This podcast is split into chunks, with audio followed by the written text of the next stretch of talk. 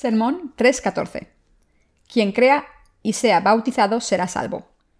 Marcos 16, 14, 20. Finalmente se apareció a los once mismos, estando ellos sentados a la mesa, y les reprochó su incredulidad y dureza de corazón, porque no habían creído a los que le habían visto resucitado. Y les dijo, Id por todo el mundo, y predicad el Evangelio a toda criatura. El que creyere y fuere bautizado será salvo, mas el que no creyere será condenado. Y estas señales seguirán a los que creen. En mi nombre echarán fuera demonios, hablarán lenguas nuevas, tomarán en las manos serpientes, y si bebieren cosa mortífera, no les hará daño. Sobre los enfermos pondrán sus manos y sanarán.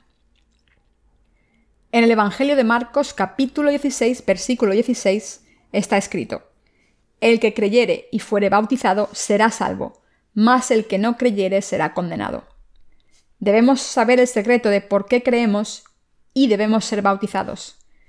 Y debemos pensar acerca de la palabra del Señor que dice, El que creyere y fuere bautizado será salvo, mas el que no creyere será condenado.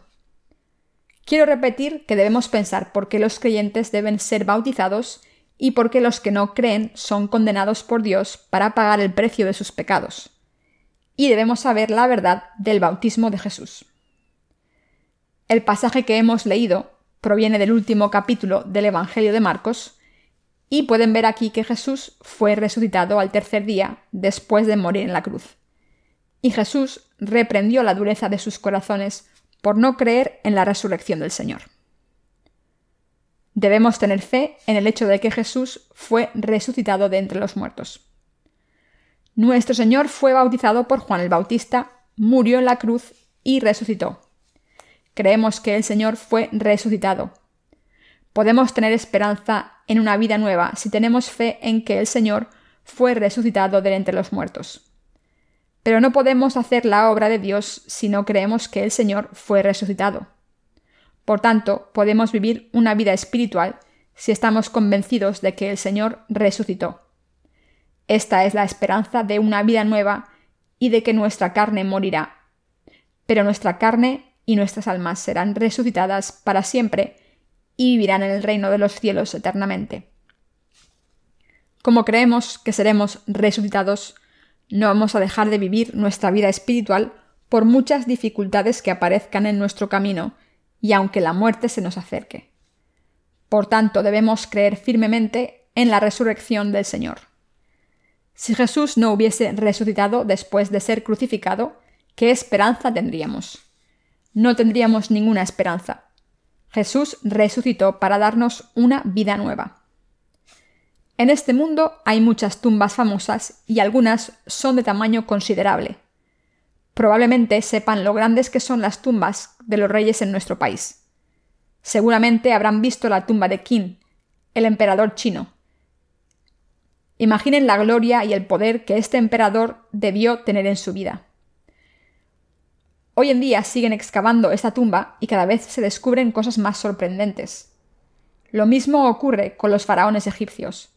Las pirámides de Giza son tan enormes que nos quedamos con la boca abierta cuando aprendemos más cosas sobre ellas. Sin embargo, por muy grandes que sean estas tumbas, sus ocupantes están muertos. En realidad sus cuerpos están enterrados en tumbas enormes, con la esperanza de la resurrección. Sin embargo, estas personas no resucitarán. Por muy grandes que fueran los reyes que fueron enterrados en esas tumbas, y por mucho poder que tuviesen en la vida, han desaparecido de la memoria de todo el mundo. Solamente son una memoria distante de sus vidas en la historia de la humanidad. Sin embargo, nuestro Señor es el Hijo único de Dios que resucitó de entre los muertos. Jesucristo es el Hijo de Dios que vino a salvar a los seres humanos de sus pecados. Dios Padre quitó la roca de la entrada de la tumba de su Hijo y lo resucitó para darle esperanza a todo el que cree en él. Jesús resucitó para resucitar a los que creen en Él. Y por eso, cuando creemos en el Señor como el Salvador, debemos tener fe en que hemos recibido la remisión de los pecados al creer en el Evangelio del agua y el Espíritu. Pero también debemos tener fe en la resurrección. Prediquen el Evangelio del agua y el Espíritu por todo el mundo. Nuestro Señor dijo, Id por todo el mundo y predicad el Evangelio a toda criatura. El Señor dijo a sus discípulos que recibieron la remisión de los pecados que fueran por todo el mundo predicando el Evangelio a todas las naciones. Pero el alcance de las acciones de los cristianos de hoy en día es muy reducido. La mayoría de los ministros creen que sus ministerios son muy importantes si construyen iglesias grandes y plantan iglesias por todas partes. Piensan que han seguido al Señor perfectamente y que han cumplido su voluntad, porque son fieles siervos del Señor que han alcanzado estas metas. Sin embargo, la palabra de Dios no dice esto. El Señor dijo, Id por todo el mundo y predicad el Evangelio a toda criatura. La voluntad del Señor es que vayamos por todo el mundo predicando el Evangelio a todas las criaturas para poder hacer la voluntad del Señor completamente, no debemos contentarnos con expandir la Iglesia a nivel regional, sino que debemos ir por todo el mundo y predicar el Evangelio del agua y el Espíritu a toda criatura. Solo entonces podemos decir que hemos seguido la voluntad del Señor. Cuando predicamos el Evangelio es mucho mejor a los ojos de Dios predicar el Evangelio a un extranjero que no cree en Jesús que hacer que nuestra propia Iglesia crezca. Hace mucho tiempo, antes de los misioneros famosos como Appenzeller o Horace G. Underwood, antes de que viniesen a Corea en 1885, muchos otros misioneros anónimos predicaron el Evangelio en nuestro país. Hay muchos más grandes misioneros que los que son admirados por la gente de hoy en día. Appenzeller y Underwood son muy populares en nuestro país, pero en realidad no predicaron el Evangelio verdadero del agua y el Espíritu. Todo lo que hicieron fue introducir el concepto del cristianismo en este país, siendo así instrumentos de la providencia de Dios. Fueron enviados a Corea por las iglesias metodista y presbiteriana de los Estados Unidos. Por eso entraron en la tierra de Corea a través del puerto de Incheon. Entonces, ¿quién pisó este país primero, Underwood o Appenzeller? Les estoy preguntando esto porque hay una pequeña historia detrás de su llegada. Los misioneros bajaron en barco y llegaron a tierra mediante un puente, pero los presbiterianos y metodistas bromearon acerca de quién pisó esta tierra antes y sobre quién es el predecesor y quién es el seguidor. Sin embargo, lo primero que hicieron estos misioneros para predicar el Evangelio en este país fue empezar un ministerio literario. Los misioneros ingleses que estaban en China en aquel entonces también predicaban el Evangelio mediante ministerios literarios las sociedades bíblicas estaban haciendo este tipo de ministerio. Estos misioneros desconocidos fueron a China para predicar el Evangelio y tradujeron la Biblia al chino primero. También conocieron a coreanos en China y tradujeron la versión china de la Biblia al coreano. Así que al principio solo tradujeron unas pocas páginas de la palabra de Dios y las distribuyeron por Corea. Tradujeron la palabra de Dios poco a poco y predicaron el Evangelio gradualmente. Después, los Estados Unidos, que era uno de los países más poderosos del mundo, establecieron relaciones diplomáticas con Corea y enviaron al misionero Horace N. Allen, un médico, como parte de la política de relaciones internacionales con Corea. Más adelante llegaron muchos más misioneros a Corea y el cristianismo se predicó por todo el país de esta manera. Hasta finales del siglo XIX los coreanos no sabían mucho acerca de Jesús y el cristianismo era nuevo para ellos. Pero a través de este ministerio literario que vino desde China, y gracias a porciones de la Biblia traducidas al coreano, este país conoció al Señor al escuchar los sermones y leer los libros cristianos. Por supuesto, al principio, solo la clase noble y los expertos en Corea, que estudiaban literatura clásica china, pudieron leer la Biblia y aceptar la palabra del Señor. Todos los hombres coreanos solían estudiar el confucianismo en literatura escrita en chino que el pueblo llano no sabía leer. Pero los escritos cristianos de aquellos días contenían Hangeul, en alfabeto coreano, para que todos los coreanos pudieran leer y entender la Biblia o los libros cristianos. El objetivo era que incluso las personas sin educación pudieran leer la Biblia si entendían los caracteres coreanos. Así es como el cristianismo se convirtió en la religión principal de Corea. Nuestro Señor ordenó a todos los creyentes que fueran por todo el mundo predicando el Evangelio, y sé que esta es la voluntad del Señor verdadera. ¿Es indispensable que los creyentes sean bautizados? ¿Es obligatorio el bautismo? Hemos llegado a esta pregunta. El Señor dijo que una persona que ha recibido la remisión de los pecados al creer en el Evangelio del agua y el Espíritu debe ser bautizada en el nombre del Dios Trinitario. El pasaje de las Escrituras de hoy nos dice esto. ¿Por qué habló Jesús de la fe en su bautismo y dijo que los creyentes deben ser bautizados? Esta es la razón.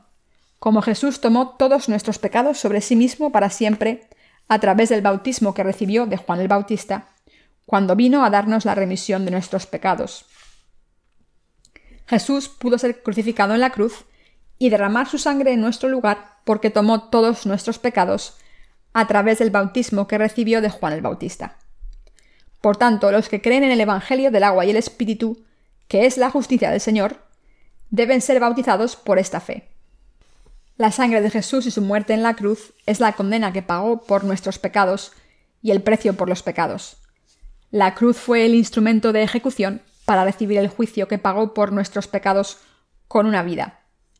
No es un lugar para limpiar los pecados.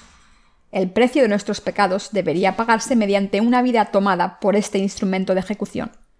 Esto se debe a que nuestro Señor tuvo que tomar todos nuestros pecados sobre sí mismo, a través del bautismo recibido de Juan el Bautista, y tuvo que recibir el juicio por esos pecados en nuestro lugar, según la ley justa que estipula ojo por ojo, diente por diente.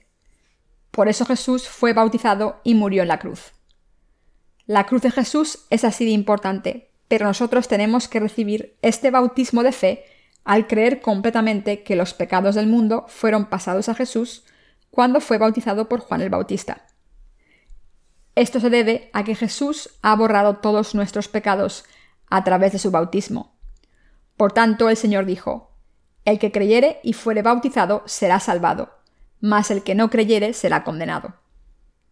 Entonces puede una persona recibir la remisión de los pecados sin creer que Jesús tomó todos los pecados del mundo al ser bautizado por Juan el Bautista?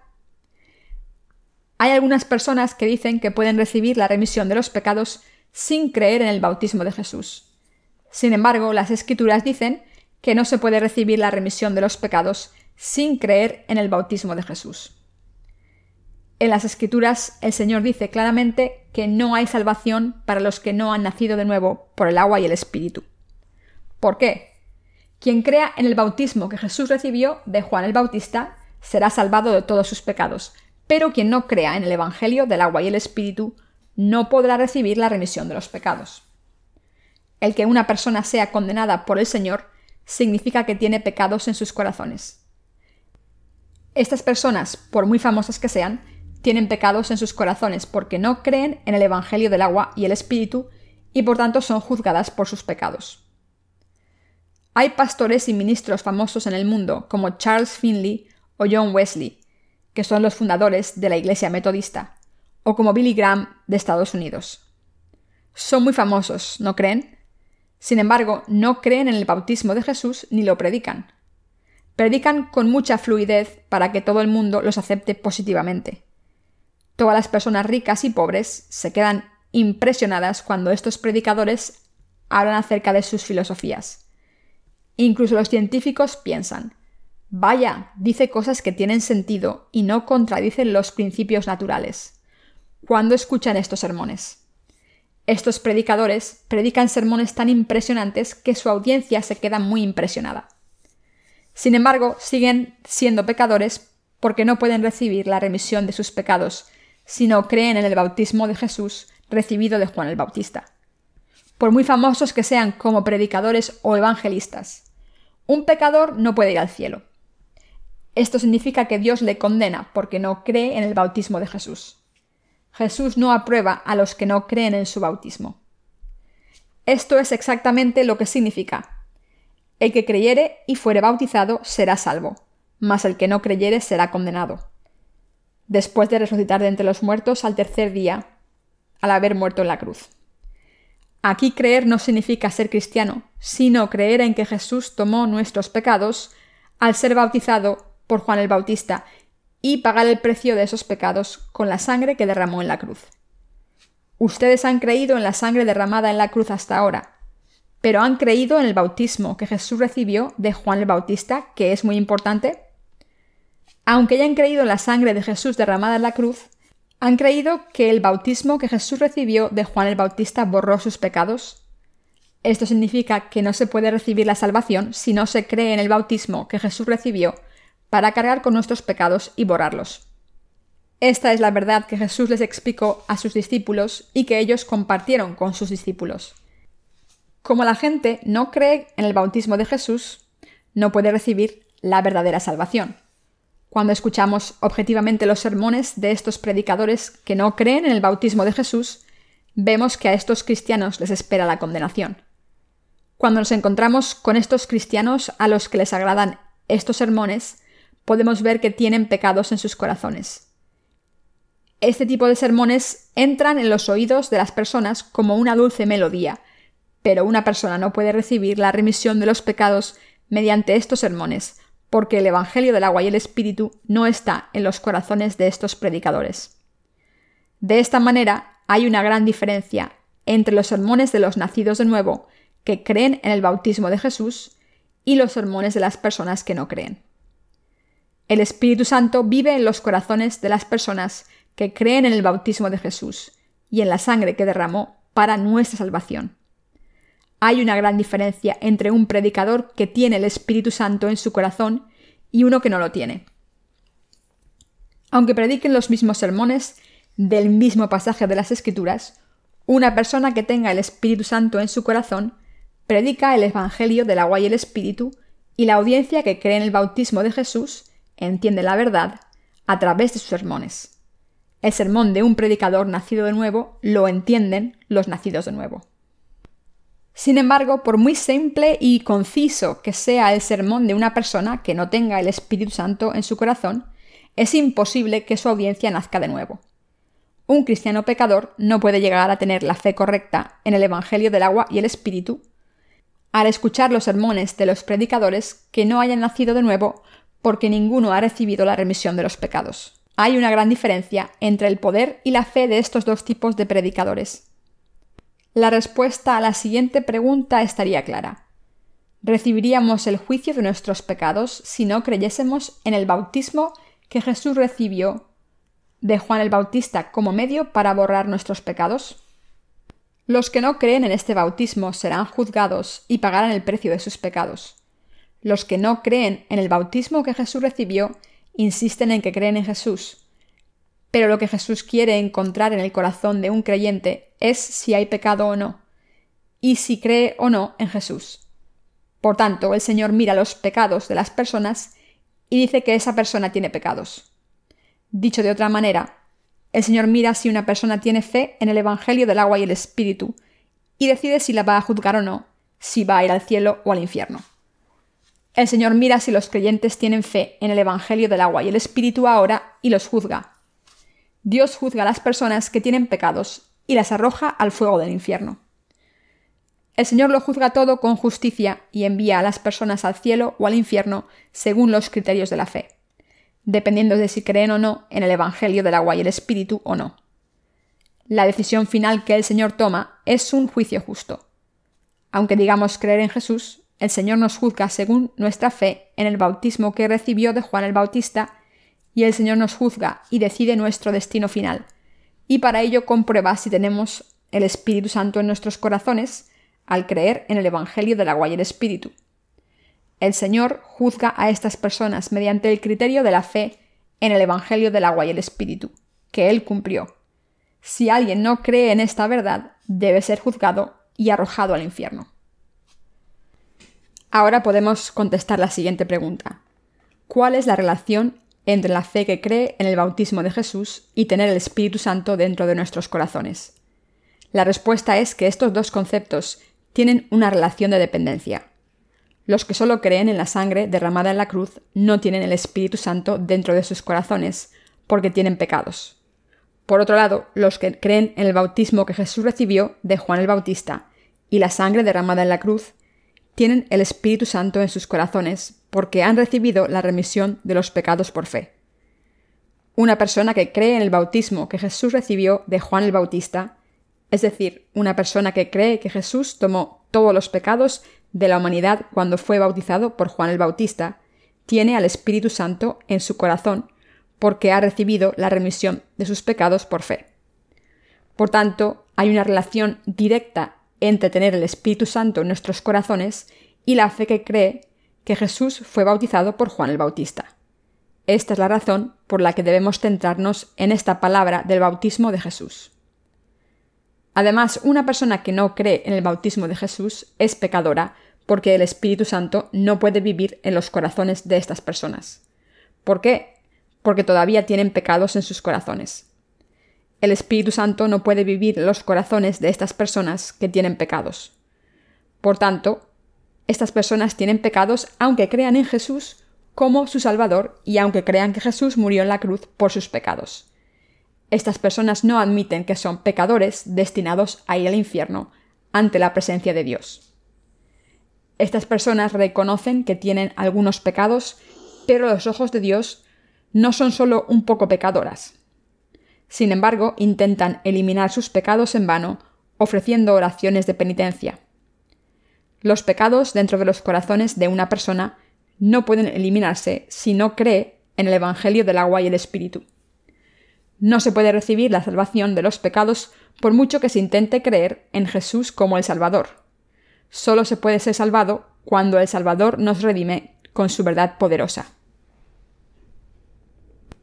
En Corea hay una unidad de rescate de emergencia 119.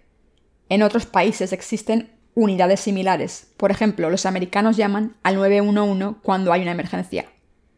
Actualmente el fenómeno atmosférico llamado el Niño ha causado cambios climáticos por todo el mundo y muchas personas en ciertas regiones del mundo están muriendo por las altas temperaturas.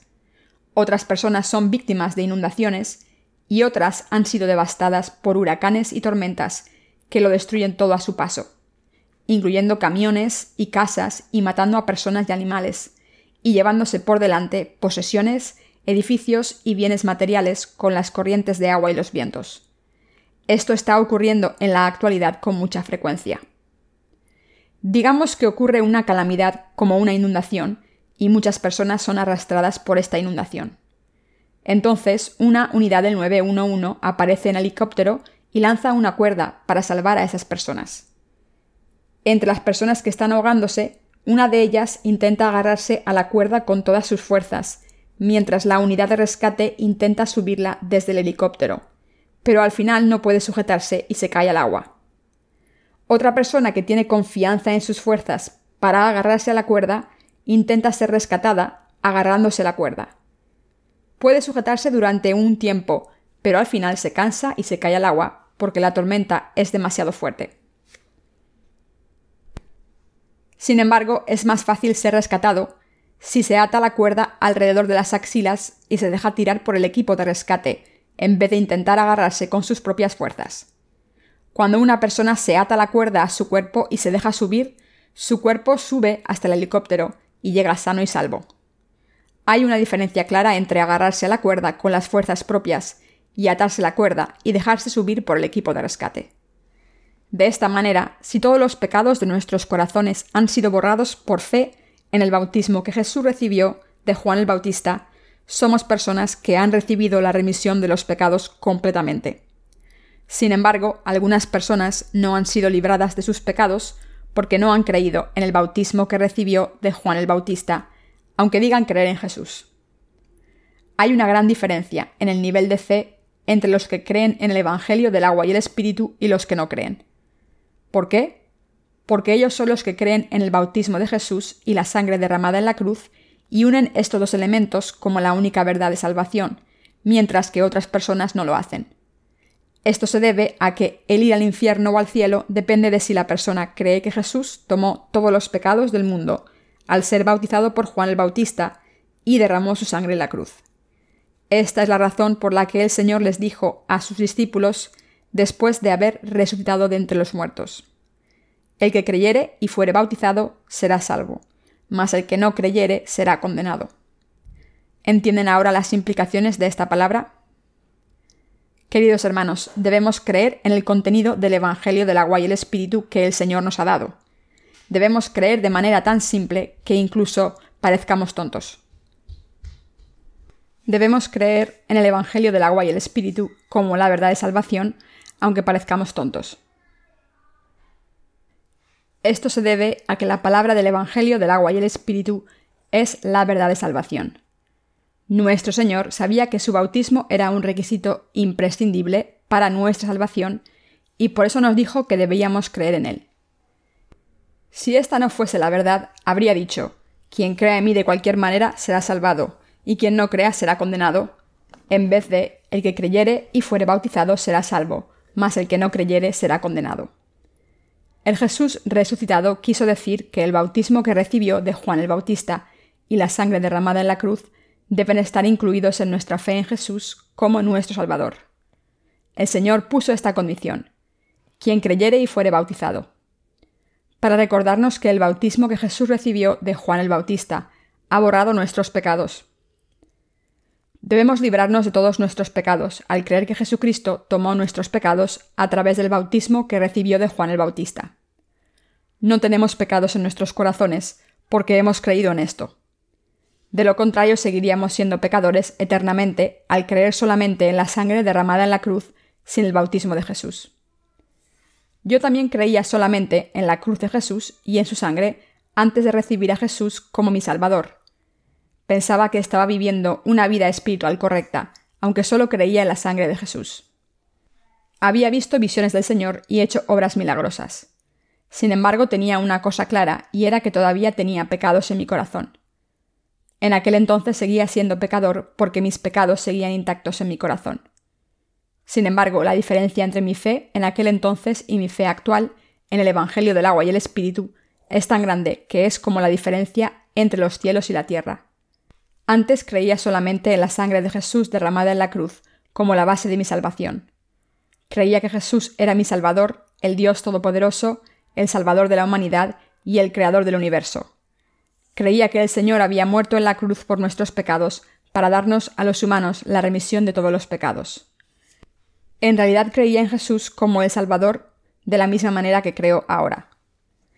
Sin embargo, los pecados que había cometido no desaparecían, y seguía teniendo pecados en mi corazón porque solo creía en la sangre de Jesús derramada en la cruz, y parecía que esos pecados desaparecían cuando ofrecía oraciones de penitencia pero al final esos pecados seguían grabados en mi corazón.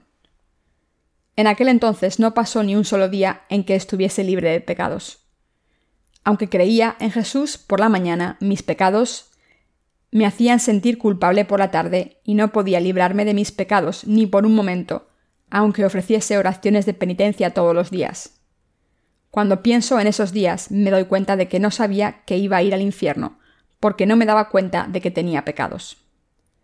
Pensaba que mis pecados no eran graves, pero después de darme cuenta de qué es la ley, es decir, después de saber lo estricta que es la palabra y la ley, me di cuenta de que mis pecados seguían intactos en mi corazón por muchas oraciones de penitencia que ofreciese todos los días.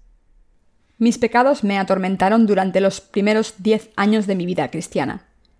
Sin embargo, mi fe sufrió una gran transformación espiritual.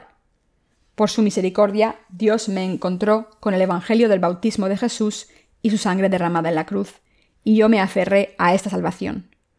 Uno de esos cambios fue que los pecados de mi corazón desaparecieron perfectamente, y que después recibí al Espíritu Santo en mi corazón perfectamente por primera vez.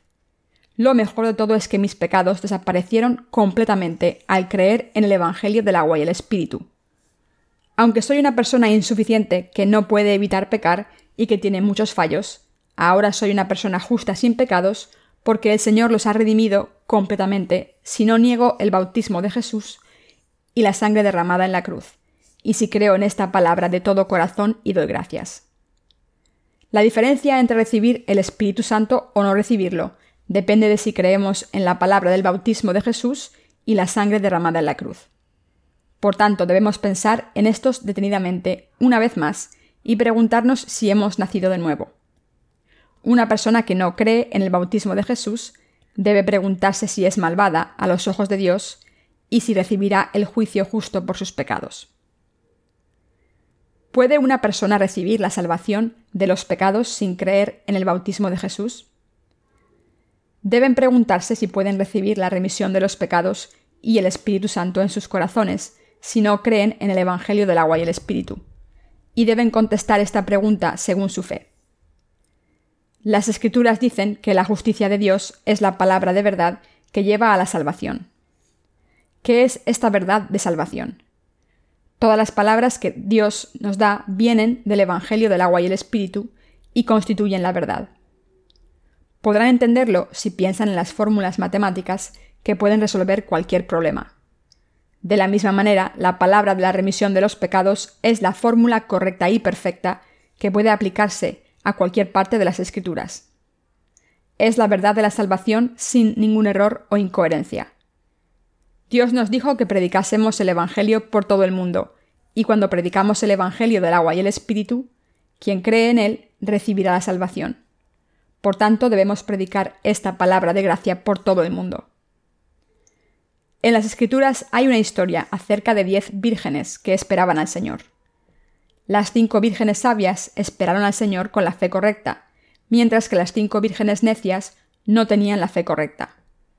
Se comportaron de una manera imprudente. La mayoría de los cristianos piensan que pueden ir al cielo porque creen en Jesús ardientemente, aunque tengan pecados en sus corazones. Pero esta es una fórmula humana y no la fórmula de la verdad de Dios. Aunque crean en Jesús, seguirán siendo pecadores si tienen pecados en sus corazones. Y una persona que sigue teniendo pecados en su corazón no tiene nada que ver con creer en Jesús. Si una persona dice creer en Jesús, aunque tenga pecados en su corazón, está insultando a Jesús. Sería mejor que esa persona no creyese en Jesús porque así tendría la oportunidad de creer en Él correctamente. Aún más, sería mejor que esta persona no hubiese nacido. En las Escrituras está la parábola de los talentos. Un maestro les dio talentos a cada uno de sus siervos según la medida de sus habilidades, y cuando volvió de su viaje ajustó las cuentas. El siervo que había recibido cinco talentos le entregó el principal de cinco talentos más cinco talentos más. Y el siervo que había recibido dos talentos le entregó dos más. Pero el siervo que había recibido un talento lo enterró y solo le devolvió un talento a su maestro. ¿Qué le dijo el maestro entonces? El maestro renegó a su siervo y le castigó diciendo, Eres un siervo vago y malvado. Hubiera sido mejor que le hubieses dado ese talento a otra persona. Tomad su talento y dáselo al que tiene diez talentos. Deben entender las escrituras correctamente cuando creen en Jesús, y no deben desviarse de la palabra en sus vidas espirituales como hijos de Dios. Es inútil decir que se cree en el Señor fuera de las Escrituras. Todo el mundo leerá nuestro primer libro titulado ¿De verdad han nacido de nuevo por el agua y el Espíritu? y pensará, esto es maravilloso, así es como puedo recibir la remisión de los pecados. Sin embargo, si hay algo que no entienden en nuestro primer libro, les pido que lean el segundo. Así podrán ver si su fe es falsa al leer el segundo libro de nuestra serie de libros cristianos. Y así se darán cuenta de que hay muchas falsas enseñanzas y doctrinas en la teología cristiana de este mundo. Muchas personas de todo el mundo visitarán nuestra página web y se pondrán en contacto con nuestra iglesia para obtener una respuesta a sus dudas espirituales. Quien haya leído uno de nuestros libros no pensará que puede ser salvado con tan solo creer en Jesús. Hasta ahora muchos cristianos dicen estas cosas. ¿Por qué tomaríamos el camino difícil los nacidos de nuevo si creyésemos en Jesús a ciegas? ¿Para qué sufriríamos tanto? No estoy diciendo que tengamos razón solo por ir por el camino estrecho, sino que estoy diciendo que debemos creer en Jesús de esta manera, porque el Evangelio del agua y el Espíritu es la única verdad de salvación de la que hablan las Escrituras constantemente. Quiero enviar muchos libros a los Estados Unidos y a muchos países europeos, especialmente a Alemania, donde ha habido más críticas teológicas. Por mucho que los cristianos estudien teología, no pueden recibir la salvación de los pecados porque no pueden ser librados de sus pecados por no tener fe en el Evangelio del agua y el Espíritu. Como han creído en vano, a pesar de creer en Jesús, pueden recibir la salvación de los pecados perfectamente y recibir el Espíritu Santo como un don para convertirse en hijos de Dios si creen en el bautismo de Jesús y en su obra redentora en la cruz. La obra del Espíritu Santo se manifiesta a estos santos. Solo estas personas pueden predicar el Evangelio del agua y el Espíritu por todo el mundo. La autoridad de los que han recibido la remisión de los pecados. Ahora vamos a leer Marcos 16, 17 y adelante. Y estas señales seguirán a los que creen. En mi nombre echarán fuera demonios, hablarán nuevas lenguas, tomarán en las manos serpientes, y si bebieren cosa mortífera no les hará daño, sobre los enfermos pondrán sus manos y sanarán. ¿Qué dice este pasaje? Está escrito, y estas señales seguirán a los que creen. En mi nombre echarán fuera demonios, hablarán nuevas lenguas, tomarán en las manos serpientes, y si bebieren cosa mortífera no les hará daño. Sobre los enfermos pondrán sus manos y sanarán. Si interpretamos este pasaje desde una perspectiva carnal, la mayoría de los cristianos piensan que los que han recibido el Espíritu Santo tienen el poder de hacer milagros. Por tanto, juzgan la fe según las obras que manifiestan externamente. Puede que ustedes piensen lo mismo. Sin embargo, debemos leer este pasaje detenidamente. Dice que estas señales seguirán a los que creen, y que podrán expulsar demonios en su nombre y hablar en lenguas nuevas, y cogerán serpientes, y aunque beban algo venenoso no les dañará. El Señor estaba diciendo estas cosas en sentido espiritual. Este poder solo se manifestará en los verdaderos creyentes. Leamos esto de nuevo. Está escrito, en mi nombre expulsarán demonios. Esto significa que los que crean en el Evangelio del agua y el Espíritu tendrán esta autoridad. Compartimos esta autoridad con Jesucristo como está escrito. Toda autoridad se me ha entregado en el cielo y la tierra. Mateo 28, 18. En primer lugar, podemos arrojar demonios con toda confianza diciendo, Satanás, te ordeno en el nombre de Jesucristo que te alejes de mí. En segundo lugar, el Señor dice que los que crean hablarán en lenguas nuevas. Queridos hermanos, los que creemos en el Evangelio del agua y el Espíritu, hablamos el idioma del reino de los cielos. Es un idioma celestial, pero no es como las lenguas extrañas que no tienen sentido. Es una lengua nueva, la lengua espiritual del reino de los cielos. Es un idioma nuevo. Aunque estamos predicando el verdadero mensaje en el mismo idioma que siempre, se convierte en un idioma nuevo cuando la gente lo escucha. Cuando predicamos el Evangelio del agua y el Espíritu, la gente que escucha el Evangelio dice, Esta es la primera vez que oigo hablar de este Evangelio. Es algo nuevo. Esto es cierto. Estamos hablando de la palabra de Dios del cielo. Una persona que haya nacido de nuevo, al creer en el Evangelio del agua y el Espíritu, habla en el idioma celestial y todo lo que dice es cierto. No son palabras de este mundo. Una persona que cree habla las palabras de Dios y del Evangelio del cielo. Y aunque hable en el mismo idioma que siempre, está hablando en una lengua nueva, el idioma del reino de los cielos. En tercer lugar, el Señor dijo, Tomarán en las manos serpientes, y si bebieren cosa mortífera, no les hará daño. ¿Qué ocurriría si todos hiciesen esto? Que tendrían que ir al hospital inmediatamente. Muchas personas tendrían que ser hospitalizadas después de probar su fe de esta manera. Han ocurrido muchas cosas ridículas a raíz de este pasaje de las Escrituras.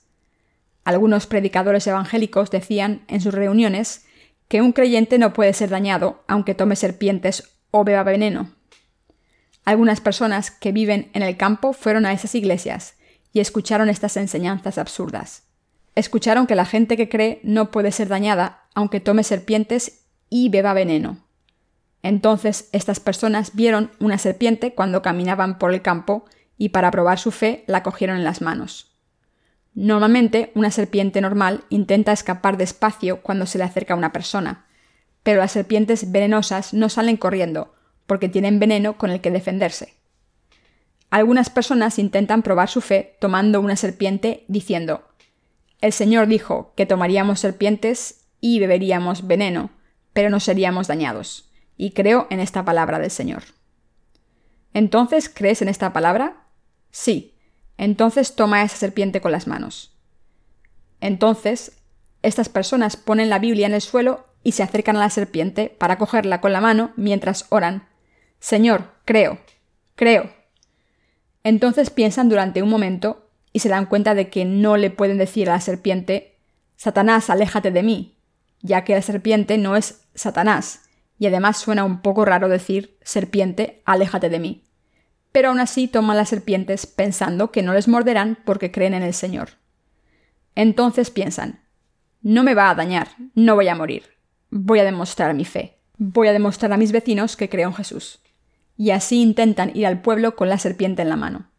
Pero entonces los brazos se les hinchan por la mordedura y piensan, ¿qué está pasando? Siento escalofríos, tengo frío, no sé qué está pasando, y se van a casa. Pero ¿qué creen que les pasó a estas personas al final? Que murieron en cuanto llegaron a casa. Puede que piensen que no hay nadie que haga esto, pero la verdad es que hay muchas personas así, que malinterpretan esta palabra del Señor que dice, tomarán en las manos serpientes, y si bebieren cosa mortífera no les hará daño. Y bebieron una sustancia química mortal. Esto ocurrió en Corea hace algún tiempo. La gente lee esta palabra de manera superficial y la interpreta incorrectamente pensando que los que creen en Jesús no morirán y no serán dañados aunque beban veneno. La gente hizo estas cosas pensando que creían en el Señor. Estas personas no creen en el Evangelio del agua y el Espíritu. Los que creen en el Evangelio del agua y el Espíritu no hacen estas cosas tan ridículas. Pero estas cosas ocurrieron hace mucho tiempo en la comunidad cristiana. ¿Qué puede ser peligroso para una persona que no sabe que es peligroso? El Señor dijo, y si bebieren cosa mortífera no les hará daño. Durante mucho tiempo la gente tenía una sustancia química que utilizaba para lavar la ropa. Seguro que conocen el potasio de cianuro. Es una sustancia que ayuda a quitar manchas en los pantalones o en la ropa cuando no sale fácilmente, pero es un veneno mortal. Pero algunos cristianos coreanos bebieron este veneno porque decían creer firmemente en la palabra de Dios. De alguna manera los coreanos son muy inocentes podría haber sido peligroso para mí haber oído esta palabra cuando era un niño, porque habría pensado que la palabra dice que si bebo veneno no moriré. Entonces, ¿no moriría aún si me tomase sustancias químicas utilizadas en la agricultura? Seguramente habría pensado que creía y me habría tomado todo el veneno pensando que no iba a morir. Me saldría espuma por la boca, pero pensaría no voy a morir. Entonces al final acabaría gritando Oh, no, por favor, ayúdame, estoy muriendo. ¿Qué creen que ocurriría? Que habría muerto por el veneno. Estas cosas han ocurrido muchas veces. Este pasaje de las Escrituras no estaba dirigido a los que no creen en el Evangelio del agua y el Espíritu. Esta palabra espiritual está dirigida a los nacidos de nuevo que creen en el Evangelio del agua y el Espíritu. Algunos predicadores ponen veneno en sus palabras. Sus palabras parecen mensajes verosímiles cuando dicen, en cuanto una persona cree en Jesús, ha recibido la remisión de los pecados, aunque crea así o de otra manera. Recuerden a los antecesores de la fe. ¿Acaso no recibieron la salvación por fe simplemente? Sin embargo, Abraham no fue justificado por tener una fe ciega. Creyó en la palabra de Dios. Dios también habló a Abraham, el antecesor de la fe, sobre el bautismo en el que creemos. ¿Saben lo que el Señor le dijo a Abraham? Tú y tus descendientes debéis circuncidaros. Dios dijo, La circuncisión es un signo de que os habéis convertido en mi pueblo. Este signo es la prueba de Dios. La circuncisión es un ritual en el que se corta el prepucio de los hombres israelitas, y esto implica la promesa de Dios en la que cortará los corazones de los creyentes si creen en el bautismo de Jesús. Aquí podemos ver que nuestro Dios también le habló a Abraham de este bautismo de Jesús de manera espiritual. Algunas personas dicen, cualquiera puede recibir la salvación si se cree en Jesús de cualquier manera. Estas personas no tienen pecados aunque crean tener pecados. ¿Por qué dicen esto? Porque han creído en Jesús a ciegas hasta ahora. Piensan, si tienen pecados en sus corazones es porque son imperfectos. Esto se debe a que no creen perfectamente. Incluso ahora pueden cerrar los ojos y pensar y creer perfectamente muérdanse los labios y tengan una convicción firme. No tendrán pecados si creen de verdad. Desde cierto punto de vista parece correcto, pero estos pecados no desaparecen, aunque se crea hasta la muerte, si no se cree en el bautismo del agua y el espíritu. No se puede estar sin pecados de esta manera. Esta palabra que dice que una persona no será dañada si bebe veneno mortal no puede aplicarse a los que no creen en el Evangelio del agua y el Espíritu, sino que solo puede aplicarse a los que han recibido la remisión de los pecados al creer en este verdadero Evangelio. Los justos pueden intoxicarse y estar aún más vivos aunque escuchen las mentiras de los falsos maestros. Por tanto, sus almas se hacen perfectas en vez de ser dañadas. Esta es la razón por la que el Señor dijo, y si bebieren cosa mortífera, no les hará daño. Hay aún una autoridad más para los que creen. El Señor dijo, sobre los enfermos pondrán sus manos y sanarán. Este pasaje significa que hemos recibido este poder al creer en Jesucristo y Dios Padre. Y también significa que debemos utilizar este poder para dar testimonio del Señor. Mientras hacemos la obra de Dios, a veces nos encontramos en una situación en la que debemos utilizar el poder de la sanación. Debemos utilizarlo si es necesario.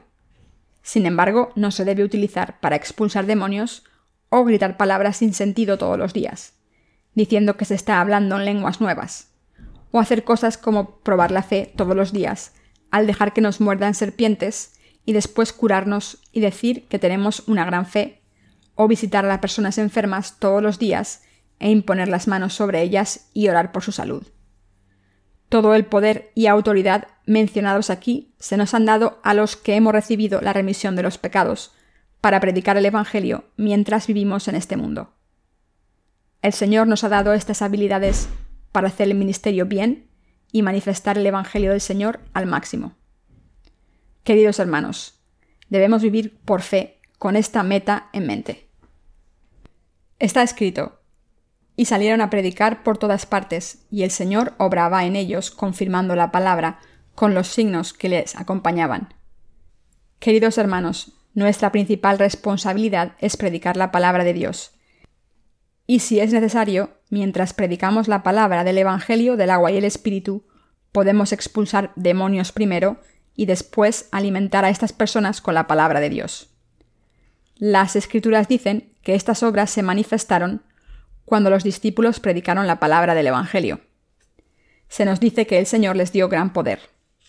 Nosotros hablamos un idioma nuevo, el idioma del reino de los cielos. Pero debemos salvar a las almas de todo el mundo, vencer a los espíritus malvados y expandir el reino del Señor mediante este verdadero Evangelio, y estas obras deben hacerse teniendo fe en que el Señor está con nosotros cuando hacemos estas obras justas. Queridos hermanos, creen que Jesucristo vino a este mundo y limpió nuestros pecados a través de su bautismo y que nos salvó al morir en la cruz? Entonces, ¿creen que pueden recibir la salvación sin creer en el bautismo de Jesús? Este verdadero Evangelio no es la doctrina de nuestra congregación. Somos la denominación de Jesús. Esto significa que debemos creer tal y como nos lo pidió Jesús. El Señor dijo, Fuego vine a echar en la tierra, ¿y qué quiero si ya se ha encendido? Lucas 12:49 Sería maravilloso que el fuego ardiese con vigor, pero el Señor está muy enojado porque no está ardiendo bien. Incluso desde mi punto de vista estoy enojado.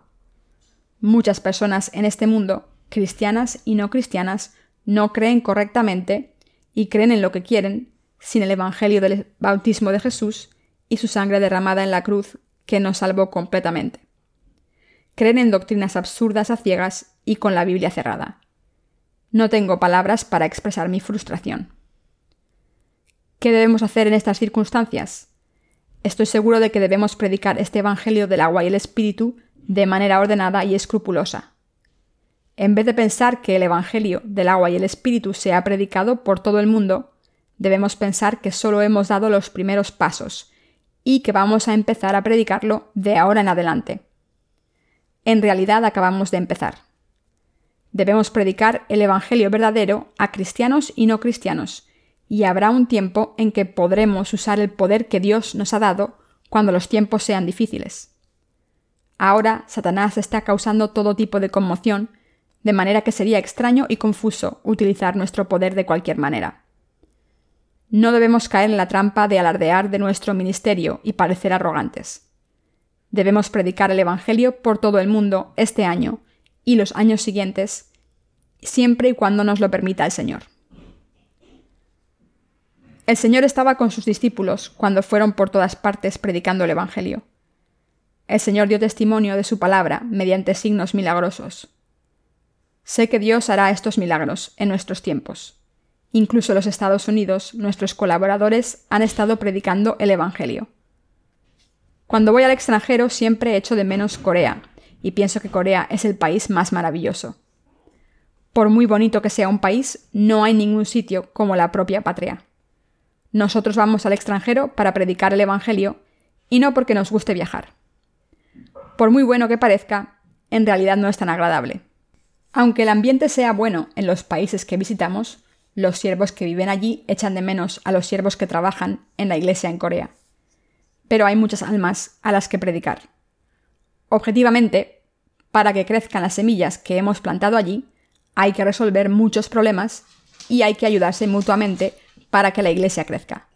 De lo contrario, no podrá crecer tan rápido como queramos. Los ministros que van al extranjero a veces se sienten solos y por eso es normal querer adaptarse a la cultura en la que viven. Sin embargo, nuestros misioneros no pueden adaptarse si la gente de ese país no cree en el Evangelio del agua y el Espíritu o de manera similar.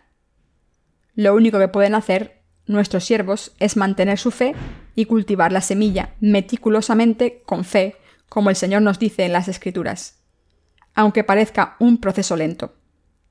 Entonces el fruto del Evangelio madurará por todo el mundo muy deprisa. La predicación del Evangelio está yendo a paso de tortuga, porque algunas personas han empezado el ministerio del Evangelio demasiado deprisa y han predicado que se puede creer en Jesús a ciegas para ir al cielo. Han construido iglesias con prisa y se han reunido y enviado misioneros sin pensarlo dos veces. No debemos hacer la obra de Dios deprisa. Cuando predicamos el Evangelio del Señor, debemos hacerlo con precisión y no simplemente pasar algunas cosas que no parecen importantes. Debemos orar siempre por las misiones del extranjero y apoyar este ministerio por fe. Desde el punto de vista de la gente en este mundo, puede parecer que hemos hecho algo grande. Sin embargo, desde el punto de vista de Dios, no hemos hecho nada importante, sino que hemos dado los primeros pasos. No hemos hecho nada importante todavía. Hemos trabajado muy duro, pero no hay resultados todavía. El mundo es enorme y hay muchas obras espirituales que debemos hacer, pero lo importante en este mundo es creer en la verdad de Dios y seguir al Señor, en vez de perseguir las cosas del mundo. Solo se puede tener un maestro. No hay medias tintas. Así es el mundo en el que vivimos. Toda la gente de este mundo será dividida de la misma manera en que los peces buenos son separados de los malos, dependiendo de en qué hayan puesto su esperanza, el mundo o Dios y dependiendo de si han recibido su salvación o de si han nacido de nuevo al creer en el Evangelio del agua y el Espíritu, o de si han recibido la remisión de los pecados al creer en la justicia de Dios y se han convertido en personas justas, y de si van al ir al cielo, pase lo que pase, cuando vuelva el Señor. De ahora en adelante todo el mundo entrará en una categoría u otra. Ya no hay esperanza. La biotecnología ha avanzado tanto que se puede predecir el final. Los científicos dicen que el 97% de los genes humanos se han identificado para completar el genoma humano. Dicen que solo han identificado el 97%, pero esa cifra está cerca del 100%. Algunos científicos han clonado monos. Si se puede clonar a un mono, no será difícil clonar a un ser humano. No es imposible. Aunque hayan experimentado con animales y no con seres humanos, se puede esperar que haya grandes descubrimientos porque ya se ha conseguido avanzar mucho en el campo de la clonación. Esto es cierto. Esta era es importante porque el juicio de Dios está más cerca.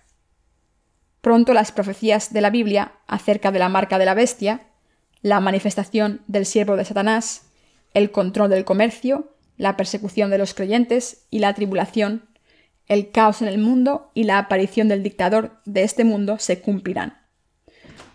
Todo esto ocurrirá como está escrito en el Apocalipsis. Estas señales aparecerán pronto. Por tanto, somos los últimos corredores que predican en la carrera del Evangelio. Tenemos el relevo. Nuestros predecesores de la fe, el apóstol Pedro, Pablo, Juan y otros discípulos de Jesús, empezaron la carrera. y la gente que escuchó el Evangelio de los apóstoles la continuó. Por eso los llamamos los padres apostólicos. Y fueron pasando el relevo del verdadero Evangelio a los que llamamos los padres de la Iglesia. Sin embargo, entre estos padres de la Iglesia muchos no cumplieron su tarea con lealtad. Origen, quien tradujo las escrituras, era uno de ellos. Estos líderes estaban corruptos y no hicieron su trabajo responsablemente. Entonces, en el año 313 después de Cristo, tuvo lugar un evento decisivo, el Edicto de Milán. Y desde entonces hasta la Edad Media se predicó sin descanso un evangelio incorrecto que todavía es prominente en nuestros tiempos. Pero Dios ha vuelto a poner en marcha la carrera del verdadero evangelio en estos tiempos y nos ha confiado la tarea de predicar el evangelio del agua y el espíritu. Así que ahora debemos tomar el relevo. Por tanto, somos los últimos corredores que predican el verdadero Evangelio por todo el mundo. La obra del Evangelio se manifestará en los últimos días más que ahora. El Evangelio será predicado a más personas al final de los tiempos que ahora, y más personas serán salvadas en los últimos días que las que han sido salvadas hasta ahora. Y por eso tenemos mucho que hacer. Deben saber esto. Por tanto, debemos predicar el Evangelio diligentemente a la gente de este mundo mientras sea posible. Aunque la semilla de este verdadero Evangelio no crezca en todos los países, pronto empezará a florecer si fertilizamos la tierra y trabajamos duro. Sé que muchas personas tendrán fe a través de los que trabajamos por el Evangelio y el Espíritu Santo se manifestará con poder para que la fe de la gente se fortalezca y todas las cosas se cumplan según su palabra. Por tanto, debemos predicar el Evangelio en estos tiempos, con este sentimiento de ser llamados y con toda nuestra fe. La gente de este mundo suele alardear de sus obras y se compara con los demás. El mundo no es mejor que el Evangelio de Jesús. ¿Qué es mejor que el amor y la salvación que Jesús nos ha dado? Por muy maravillosa que sea una persona y por mucho poder que tenga, Jesús es el único Señor que ha cumplido el mayor logro para la humanidad. Nadie en este mundo puede conseguir este logro. Debemos cumplir esta misión que Dios nos ha dado con fe. El mundo es grande, pero puede ser muy pequeño si seguimos haciendo nuestra obra. Puede que estemos predicando el Evangelio despacio al principio, pero pronto estaremos muy ocupados, trabajando deprisa. Pero si hacemos la obra de Dios demasiado deprisa, por todo el mundo, sin prepararnos, o si intentamos predicar el Evangelio para que se ajuste al gusto de las personas del mundo, fracasaremos. Tenemos un aspecto positivo que los demás no tienen. Tenemos la confianza para vencer a cualquiera que se levante contra nosotros, porque creemos en esta palabra. Debemos tener confianza y decir, ¿estás siendo sarcástico? Si no estás de acuerdo, vamos a debatir. Dime qué crees que es incorrecto. Veamos qué es la verdad con la Biblia abierta. Por cierto, una de nuestras familias misioneras irá a los Estados Unidos pronto y cuando abran un centro de distribución allí, les enviaremos nuestros libros para que los envíen por todo ese país tan grande y por el resto del mundo. Esto tiene varias ventajas, ya que es más barato enviar libros desde allí que desde Corea. Y así podremos predicar la palabra de vida mejor. Además, podremos enviar libros a otros países desde Estados Unidos sin pagar tanto. Es muy caro enviar libros al extranjero desde nuestro país. Por eso tiene tantas ventajas enviarlos desde Estados Unidos. Debemos hacer esta obra diligentemente este año. Debemos trabajar por el Evangelio y saldar cuentas con el Señor al final del año, dándole gracias por utilizarnos. Entonces oraremos por las cosas que tenemos que hacer el año siguiente. Debemos planear este año como un año en el que compartiremos y sembraremos mucho. ¿Creen en esto? Debemos predicar el Evangelio del agua y el Espíritu según la palabra de Dios, en vez de hacerlo como lo hace la gente del mundo. Amén.